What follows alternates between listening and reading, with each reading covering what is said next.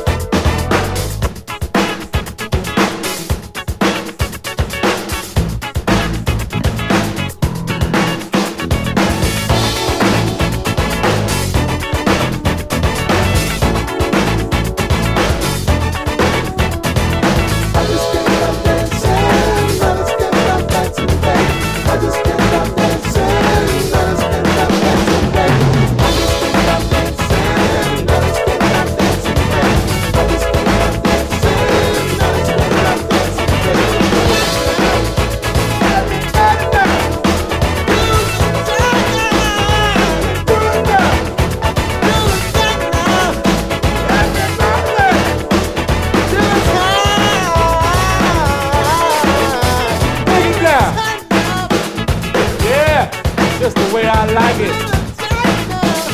Whoa! Drop it out! Oh yeah! Hey, Jimmy, come on over here. Play a little bit of that guitar. Go ahead, get it.